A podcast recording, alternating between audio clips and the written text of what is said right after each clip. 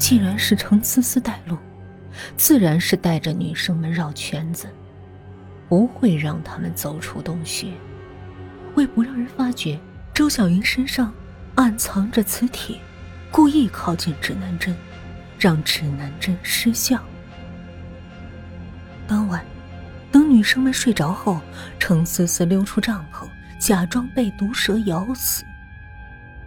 其实，被毒蛇吞噬的是秦蕊韵的尸体，只不过穿着她的衣服。天色太暗，隔得又远，方雨佳哪里看得清？何况周小云还在一旁诱导。程思思假死后，潜在小潭中，伺机等待杀人的良机。周小云率领女生们穿过小潭通道，他抓准时机，从潭水中伸手抓住了李思瑶的脚踝，将她掀入水中，并将早就事先准备好的铁链套在她的脚下。铁链的另一头是一块巨石。原本就很勉强的嵌在小潭的侧面，被程思思用力一拉，沉入了小潭的深处，连带着李思瑶一声不响的沉了下去。至于摔进深渊的周小云，之所以没事儿，肯定是他们早就事先在深渊的底部准备了气垫或者绳网之类的工具。这也是黄雅丽没听到周小云撞击地面的原因。黄雅丽颓然的靠在墙壁上，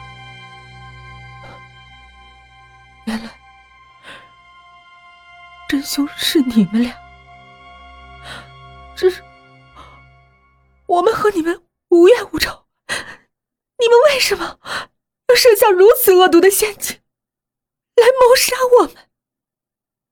程思思疯狂大笑，哈哈！为什么？你问我为什么？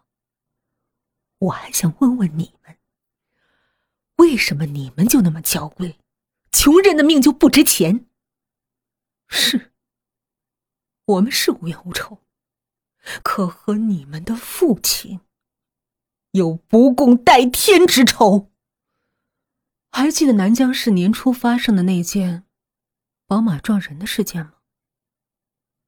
我的父亲只不过是一个卖菜的农民，推了辆三轮车去城区卖菜，不小心撞了你父亲的宝马，擦破点车漆，发生口角。结果呢？你的父亲，那个南江市闻名的房地产老总。众目睽睽之下，硬生生的撞死我的父亲。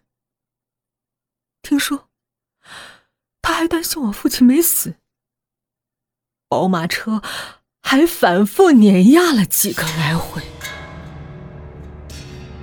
黄雅丽想起来，他父亲年初的确发生了一起交通事故，那那件事。只是意外啊！交警和法院都是这样认定的。意外？我亲眼见过我父亲的尸体，死的那么惨，不可能是意外。好心人偷偷告诉我们，你父亲仗着有钱，买通了交警和法院，对所有的证人进行了金钱贿赂。或武力威胁，让他们不敢说真话。知道为什么邀请李思瑶和秦蕊韵来吗？他们的父亲就是当时处理案件的交警和法院的负责人，被你父亲买通，狼狈为奸。你们不要怪我。你们的父亲位居高位，我和妹妹没有能力向他们报仇雪恨，只能让他们尝尝亲人被杀的感觉。原来，周小云是程思思的亲妹妹，他们在网络上的相识相知，都不过是一场精心谋划的骗局。那，那风雨佳呢？他怎么又被卷进来？我们并不想和你们陪葬，所以我们需要一个证人，来转移警方的视线，证明凶手不是我们。这也是我们一开始把你们迷晕后。没有一次性全部杀掉的原因。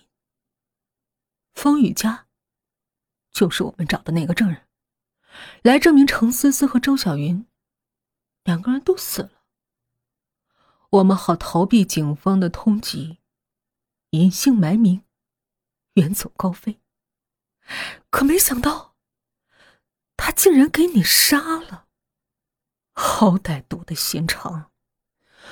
果然是有其父。必有其女。黄雅丽诡异一笑：“是吗？”话音未落，程思思手腕一痛，她的刀拿捏不住，砰然掉落。黄雅丽眼疾手快，一个箭步冲上去，拿起了那把刀。